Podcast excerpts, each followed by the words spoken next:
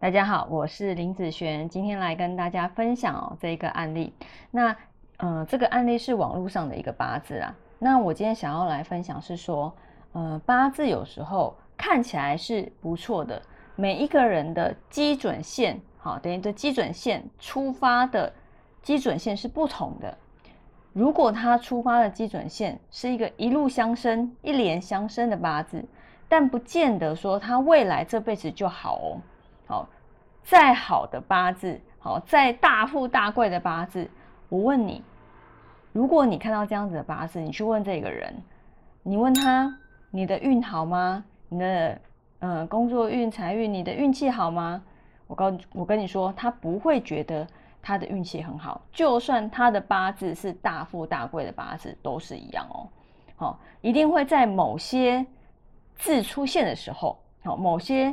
比如说大运啊，或是流年某些东西出现的时候，把他的八字的某个五行带走了，那反而会让他造成更大的损失。所以，并不是本命很漂亮就是好，在大运甚至流年里面，常常都是某一个字出现，你才会在那一年发生问题，对不对？啊，如果那个字没出现，其实基本上。你也不会每一年都出事嘛，一定只有某些年才会发生大事。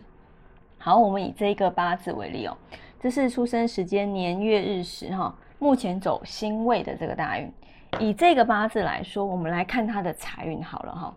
那以天干的部分，好，他是一个甲日主的人嘛，好，这个是他的财，对不对？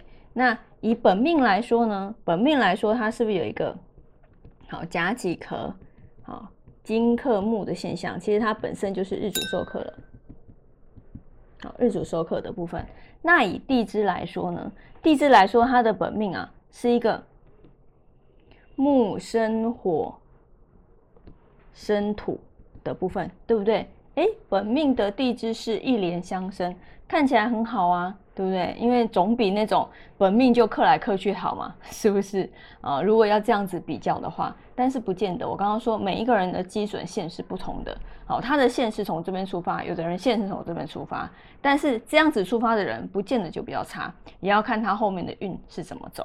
那他现在走的这个辛未大运，我们来看看辛未大运在他的八字里面发生了什么变化。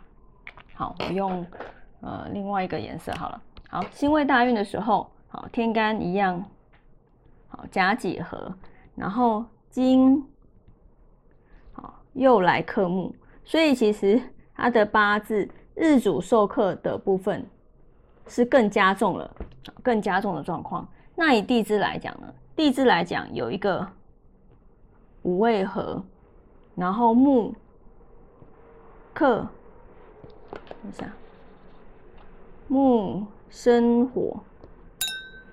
然后克土的现象，所以你看哦，这个八字土是他的财，天干日主受克加重，地支又遇到破财，哦，所以说这个大运因为走了辛位的关系，所以他这方面的运势财运也不行，官运也不行了。好，这两个运程在这一个这个这个大运里面是真的很不好，但是你不能说因为。他走天干走金，所以金土和金对他来讲都是忌。好，有些人可能会判断他是身弱，不能走这个。那一旦走了这个，他怎样就会不好。但不见得哦。我看的是呃字，就是辛和未这个字，而不是土，所有的土都不好，不是哦，不能这样看。好，我不是以一个五行代替所有的运势，而是某些字在它的八字里面的一些组合才会发生像。这样子的一个现象，好好，那以上这个影片，呃，就分享给大家以及我的学生，我们下次见喽，拜拜。